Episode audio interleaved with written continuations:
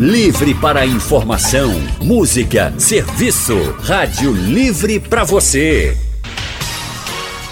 O consultório do Rádio Livre, com Anne Barreto e Raudney Santos. Faça a sua consulta pelo telefone 3421 3148. Na internet www.radiojornal.com.br. Consultório do Rádio Livre hoje vai falar sobre o medo. Quem nunca sentiu medo na vida? O medo é um sentimento comum a todos os seres humanos, mas apesar de ser natural, quando passa dos limites, ele pode nos paralisar e atrapalhar mesmo a nossa vida. Mas o medo não é sempre ruim. No entanto, é preciso saber lidar com ele. Por isso, estamos recebendo aqui o psicólogo e terapeuta Alessandro Rocha. Boa tarde, Alessandro. Boa tarde. Boa tarde, Alessandro. Seja muito bem-vindo ao consultório do Rádio Livre. Gente, e você que está nos ouvindo agora, sente medo de quê? Ou já sentiu muito medo de quê? Conte pra gente, você pode participar pelo telefone, você pode mandar mensagens pelo painel interativo no nosso site ou no aplicativo. Você pode participar pelo Facebook da Rádio Jornal ou pelo nosso WhatsApp. O número é o 99147 8520. Alessandro, Alessandro, vamos começar já falando sobre essa questão de todo mundo sente medo? Sim, todo mundo sente medo porque é uma emoção comum como todas as outras. Nós não podemos excluir uma emoção porque é natural do ser humano. Isso faz parte de todo um funcionamento cerebral que é ativado a partir de determinados pensamentos que nós temos em alguns momentos ou situações que acontecem com a gente. O medo é muito variado, né? Tem gente que tem medo de inseto, tem gente que tem medo de situações. Mas fazendo várias pesquisas sobre os maiores medos da humanidade, sempre aparece entre os tops, se não tiver em primeiro lugar, o medo da morte. Por que tem tanta gente com medo da morte? Eu penso que, na verdade, nós não temos uma educação sobre isso. Nós pouco falamos e temos toda uma cultura né, na forma de lidar e como aprendemos a lidar com isso, ou não aprendemos de forma adequada, funcional, satisfatória, e isso repercute em algumas atitudes da forma como a gente faz. Depende muito do vínculo que a pessoa tem em relação ao ente querido ou a forma como ela levou a vida é, ao longo do tempo que representa aquele momento para ela. O não saber o que é que vem depois daqui, por exemplo, desse plano onde a gente está, também pode contribuir? Você não saber o que vai acontecer depois pode contribuir também para esse medo? Pode, pode surgir imaginações, fantasias, e a gente não tem essa certeza. Né? O, os pensamentos relacionados ao medo e à ansiedade são pensamentos catastróficos em relação ao futuro de uma coisa que não aconteceu ainda. Por isso que a gente questiona o que é real e o que é irreal.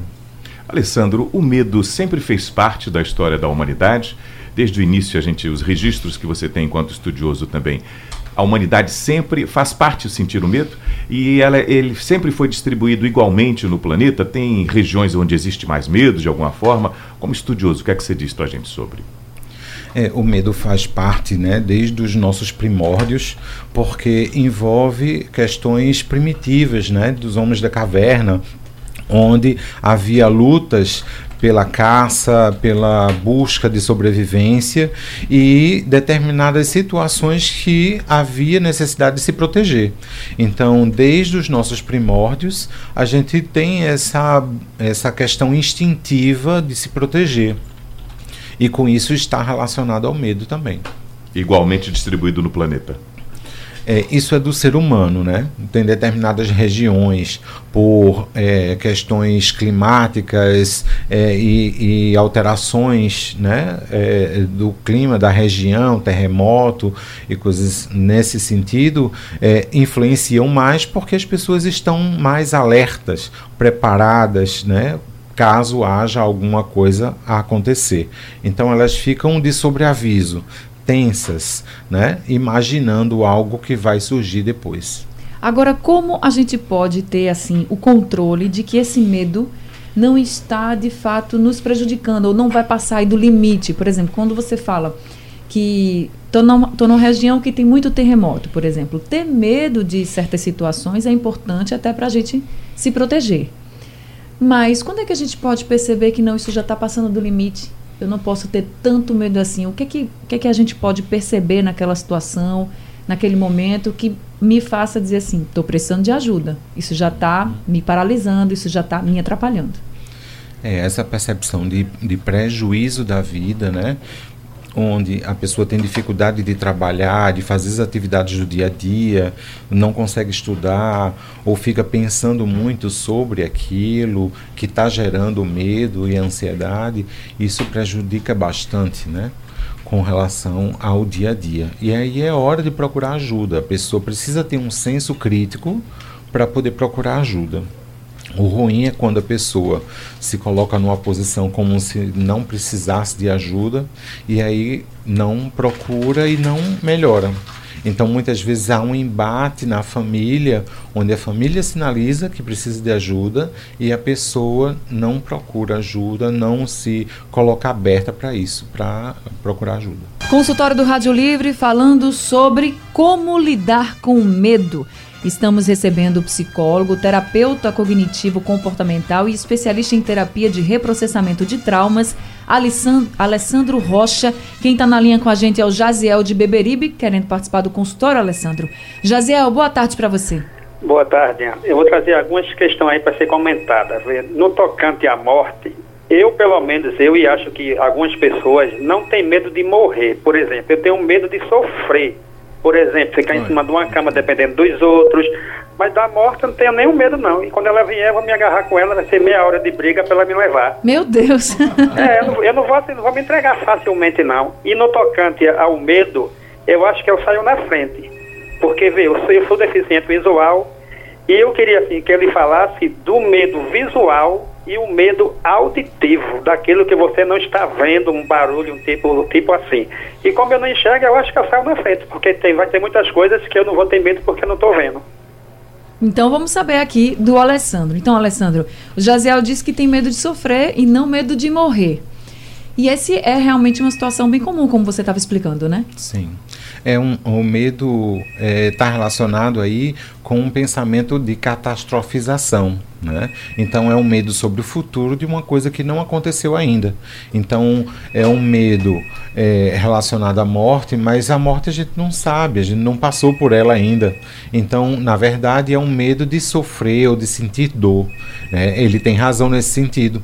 É, com relação a quando a gente está sem enxergar e sem ouvir, a gente fica com receio diante do inesperado, da surpresa. E isso faz ativar alguns sintomas da ansiedade, né?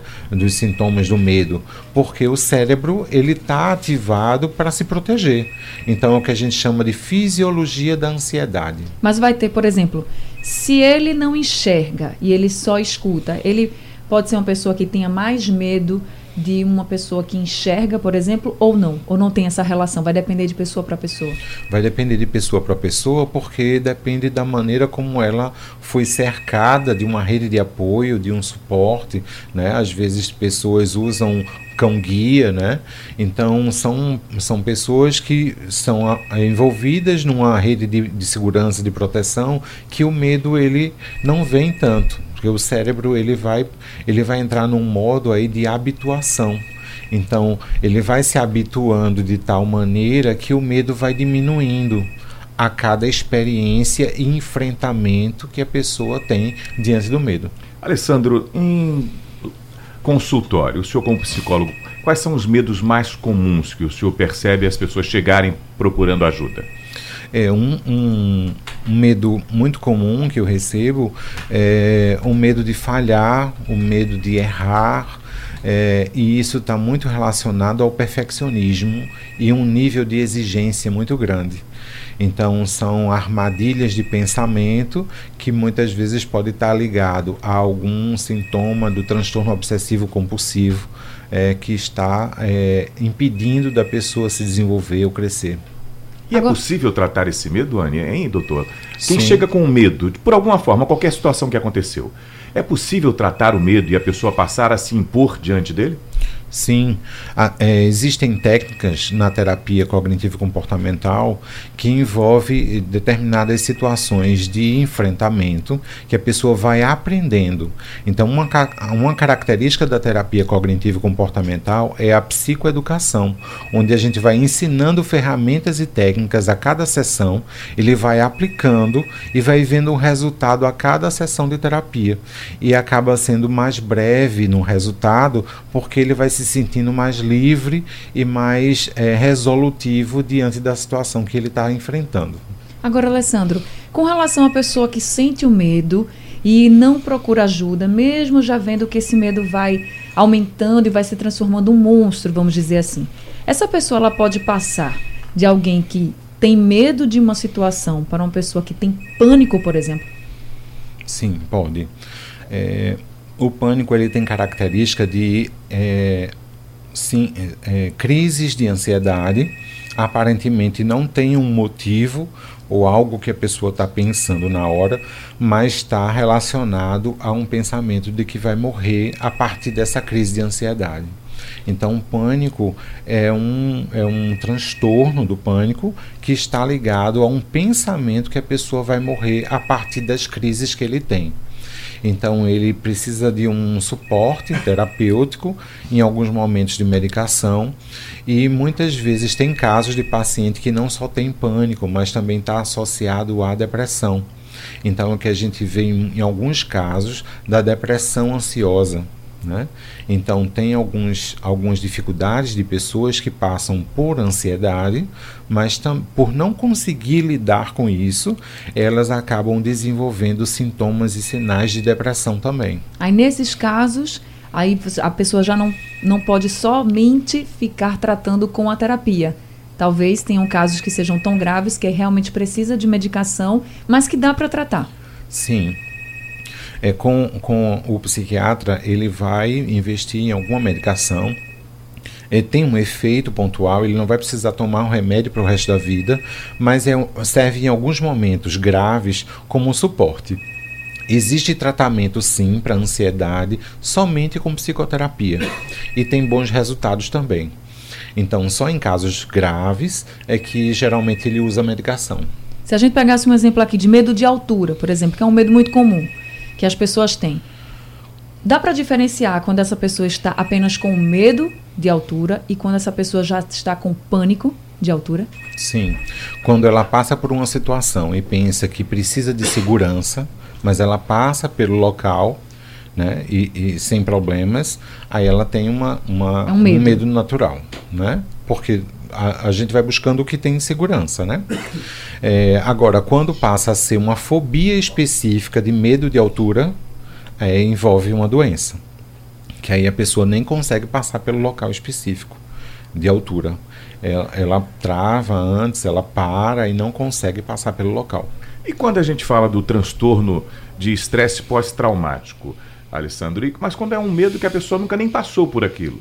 Por exemplo, o medo da altura. A pessoa nunca teve nem num local tão alto, mas chegou lá em cima, ela congela e faz eu tô apavorado, não consigo nem me mexer mais daqui. Tem uma cena que talvez o amigo já tenha visto também, Anne também, um filmezinho que mostra, na, na, internet, nos WhatsApp já passaram muito. É as pessoas num país desse oriental que caminham numa, numa, numa pontezinha e o chão da ponte é vidro. É, é, tem, tem quem passa ali de um jeito que parece que tá. Já viu essa, Alessandro? As pessoas têm um medo tão grande porque o chão da ponte é de vidro. Aí imagina, a pessoa está olhando para baixo e é um precipício. Uhum. E ficam alguns completamente transtornados e não conseguem atravessar a ponte, porque ela, o chão dela é de vidro. É, é o quanto que a gente vendo, né, tem uhum. um efeito. Se ela não olhasse para baixo, ela talvez não tivesse esse, esses sintomas todos, uhum. né? Mas eu acho que nessa situação, até quem não tem medo de altura ficaria com medo.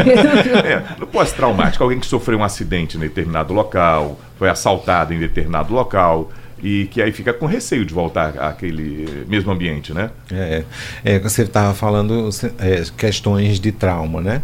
Então, existe é, doen adoecimentos que realmente vêm a partir de situações traumáticas. O que é trauma? É, um, é uma situação constrangedora, uma situação de violência, de um impacto muito grande que fica marcado na memória. Então, por isso que as pessoas é, têm é, memórias e fica passando como se fosse um filme na mente. É um sinal de situação traumática, que pode levar isso a algumas doenças, né? Tanto estresse pós-traumático, que pode desenvolver não só no momento, mas depois de um tempo, alguns meses depois, ou situações de desenvolver depressão ou ansiedade, né? Então, caracteriza de forma diferente. Consultório do Rádio Livre hoje falando sobre como lidar com o medo. Estamos recebendo o psicólogo, terapeuta cognitivo comportamental e especialista em terapia de reprocessamento de traumas, Alessandro Rocha. E já temos ouvintes na linha, né, Raudney? A Betânia, Anne, está conosco. Ela fala do Joana Bezerra. Oi, Betânia. Boa tarde. Boa tarde. Pode fazer olha, sua olha, pergunta, Alessandro. Meu medo, sabe o que é? Falta energia de noite. Eu tenho um pânico. Tenho um pânico, energia. quando falta energia, eu fico sufocada. Altura, eu não posso ver a altura. Quando eu vou buscar minha neta, que passa no pontilhão, que eu olho para baixo, vejo o menino pulando na mata, eu fico com medo. Eu tenho um pânico, filha. De tudo. Tenho medo. Tenho medo de tudo. Tenho medo de rato, tenho medo de um monte de coisa. Olha, Betânia, de rato eu também tenho medo, eu tenho que lhe confessar, viu? Rato também é um negócio que eu não suporto. Agora, Bet... obrigada, viu, Betânia, por participar com a gente. A Betânia falou de medo de altura e medo também de faltar energia, provavelmente escuro, né? Que fica muito tempo no escuro. Como a gente lida com esse tipo de medo? Com os medos em geral? Uhum. É, Betânia, quanto a esse medo, caracteriza como fobia específica, né? Porque parece para você insuportável essa situação. Então, é, uma das técnicas que a gente recomenda é a respiração diafragmática. Porque os, nessa hora que o, que o organismo reage é, de forma que é, tem uma crise de ansiedade, está é, tá acontecendo o que no cérebro? Falta oxigênio. Então, quando falta oxigênio, o cérebro diz que está um, tá em perigo. Então, ele emite todos os sintomas de ansiedade. Quando a gente respira de forma lenta e profunda, através do diafragma, que é a barriga, então a gente enche a barriga como um balão, inspira pelo nariz e solta pela boca, enchendo a barriga, inspira e solta pela boca, murcha a barriga. Né? Então, com isso, a respiração lenta, o oxigênio chega no cérebro e ele dá um outro comando que está tudo bem, está tudo tranquilo. Então, com a respiração, aos poucos, o medo, aquela crise vai diminuindo. Então, isso tem um efeito rápido de melhora para que você possa lidar com a situação. Essa é uma das técnicas comportamentais que a gente recomenda, é a respiração diafragmática. Agora, Alessandro, e quando o medo é da morte? Porque a Cristina da Torre está perguntando justamente como é que ela pode lidar com o medo da morte, o medo de morrer. Aí, no caso aqui, é o medo de morrer mesmo. É, é, existem informações, né, é, algumas, algumas religiões, ou ela lidar com a espiritualidade para poder investir no conhecimento, porque a gente tem um, um medo ou, ou algo fica difícil de entender porque não tem conhecimento. Então, muitas vezes não sabe lidar com a situação por falta de habilidade. Né? Às vezes o problema permanece porque gente não tem habilidade suficiente para resolver. Então, às vezes, é buscando alguma informação ou até é, procurando é, ressignificar isso em terapia sobre o que seja a morte para ela. Porque todos os problemas mentais né, é, e sintomas, eles vêm a partir de armadilhas de pensamento. E aí, muitas vezes, é do tipo: e se? Será? Começa assim para ativar a ansiedade. Então são formas de se preocupar e que a gente precisa discriminar o que é útil e o que é inútil. Porque senão a gente vai generalizar sempre, tratar tudo como um pânico, como um medo, como um sofrimento, e a gente não consegue separar, discriminar a situação do que é um medo real e um medo irreal. Alessandro, pelo painel interativo, a participação do nosso ouvinte, o Josenildo de Gravatá ele diz que tem medo de assalto. Diz faz seis meses que sofri um assalto. Depois disso, não consigo passar mais no local. Mudei a ida no mercado próximo, estou indo a outro, mais distante. Tem. Ele tem, tem medo de que até de um, de um grito, de um abraço de, de alguém. E o Carlos Roberto, que é aqui da UR1 no Ibura, tá, pergunta se pode fazer parte de uma depressão também o medo numa pessoa. É, nesse caso, parece que se tornou uma situação traumática. Aí a gente caracteriza, dependendo da situação, como transtorno de estresse pós-traumático. Esse no caso do assalto. Sim. E aí, com essa, essa circunstância, o fato aconteceu realmente. E fica marcado na memória, e ele tem um medo que isso se repita. Só que ele não tem garantia que se vai se repetir a partir do momento que ele busca uma segurança no entorno para que isso não aconteça mais. Então, só vai desenvolver a depressão se ele não conseguir tratar. E aí vai agravando a situação e ele pode desenvolver a depressão associada ao estresse pós-traumático, sim, porque é, não sabe lidar com essa situação, com as perdas que estão envolvidas na situação. Porque a depressão também tem uma relação com as perdas da vida, né? Com relação à pergunta sobre o assalto, que é uma um estresse pós-traumático, seria também relacionado, por exemplo, quando acontece um acidente, ou você é vítima de um acidente, ou então, por exemplo, você acaba batendo o carro, a moto, e muitos motoristas que se envolvem em acidentes acabam dizendo, não vou mais dirigir, não tenho mais condições de dirigir. Esse também é um tipo de medo relacionado ao pós-traumático, vamos dizer assim, e que precisa de fato de uma terapia, de uma ajuda para que a pessoa, às vezes é um motorista mesmo, trabalha, uhum. a função dele é ser motorista, acaba batendo o carro e não tem como você Sim. voltar a dirigir tranquilamente. Quem já passou por um acidente sabe que é muito difícil você voltar a dirigir tranquilamente. Então, Sim. nesse momento também é preciso pedir ajuda, não só ficar dizendo, ó, oh, não vou, não quero, não vai dar, o trânsito é muito perigoso, tem que pedir ajuda para poder voltar? Sim, é necessário procurar ajuda se está numa situação insuportável e com é, é, o suporte ele vai construindo esses enfrentamentos, porque vamos imaginar que o medo também ele pode ser visto como se fosse um monstro. A gente não tem como vencer um monstro se a gente não enfrentar esse monstro. Então, a gente pode escolher a maneira de enfrentar esse monstro de forma estratégica. E com isso a gente pode encontrar é num processo terapêutico. Recomendo aí a terapia cognitivo-comportamental para isso. Agora, Alessandro, para enfrentar o medo, por exemplo, voltando ao ouvinte que a Betânia, que diz que tem medo de faltar energia, medo de ficar no escuro, por exemplo ou até mesmo uma pessoa que passou por um acidente ou que passou por um assalto e que tem medo de passar pelo mesmo local, de passar pela mesma situação. Como é que eles iriam enfrentar? Por exemplo, quem tem medo de escuro teria que ficar um pouco no escuro, porque tem gente que pensa assim: ah, vai treinando, vai ficando aí no escuro, vai treinando, vai dirigindo, vai treinando, passa, vai lá, você tem que ir, você tem que ir. Isso é saudável? Fazer isso, assim, enfrentar de uma vez só ou tem que ser aos poucos? É preciso ser aos poucos. Vamos imaginar numa outra situação que é comum também, que é o medo de falar em público. Né? Então, é, não tem como é, enfrentar esse medo se não se expor. Então, ele pode é, fazer apresentações para grupos menores de pessoas de confiança, depois aumenta o grupo, depois vai fazer na, no colégio, na faculdade, para grupos maiores, e aí vai se desenvolvendo a partir de uma habituação.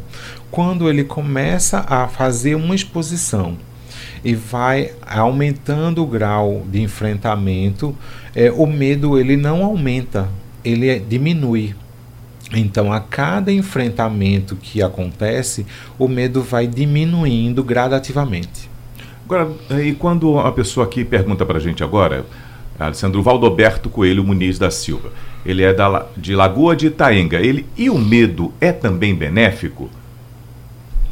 Sim, é benéfico porque é uma emoção como qualquer outra e ela tem uma função de proteger e de é, fazer com que haja uma certa prevenção, né? Então, uma pessoa com medo, né? Assim, é uma pessoa sem medo. Vamos imaginar, uma pessoa sem medo, ela consegue atravessar uma rua? Talvez não, porque o carro pegue antes, hum. né? Porque ela deixa de ser cuidadosa. Ela né? deixa de ser cuidadosa. Então, é o medo tem essa função de cuidado consigo mesmo ou com os outros, né? De forma que acaba se protegendo. E uma outra função do medo que acontece é de freio da impulsividade. Então a gente não faz determinadas situações impulsivamente por medo das consequências. Né? E isso faz parte da função do medo. Consultório do Rádio Livre hoje, falando sobre como lidar com o medo. Recebemos aqui o psicólogo, terapeuta cognitivo comportamental e especialista em terapia de reprocessamento de traumas, Alessandro Rocha. E Alessandro, para a gente finalizar, o que, que você recomenda para as pessoas que têm medo de diversas situações e que não estão realmente sabendo lidar com esse medo?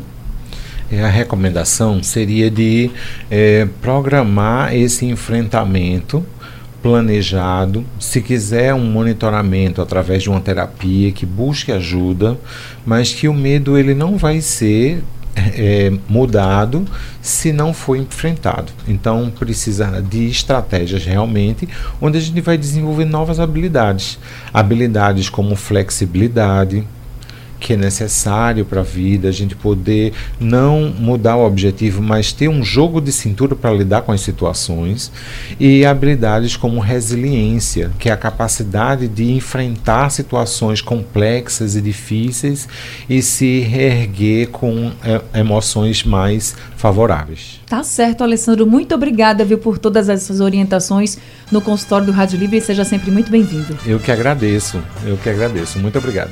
Gente, o Alessandro, ele atende na Supere Psicologia, que fica no Rio Mar Trade Center, na Torre 3. O telefone de lá é o 3088 8365, ou se preferir, tem um celular que também é o WhatsApp, 99841 6396. E quinta-feira, às 7 horas da noite, vai ter uma palestra sobre ansiedade também, que leva também a muitos medos no auditório do Passa Alfândega. Mais informações, só procurar a Superi, né, Alessandra? Isso. É, lá na Superi a gente está promovendo essa palestra que vem um professor, psicólogo de Minas Gerais para contribuir com a gente. Tá certo. Sugestão ou comentário sobre o programa que você acaba de ouvir, envie para o e-mail ouvinte@radiojornal.com.br ou para o endereço Rua do Lima 250, Santo Amaro, Recife, Pernambuco.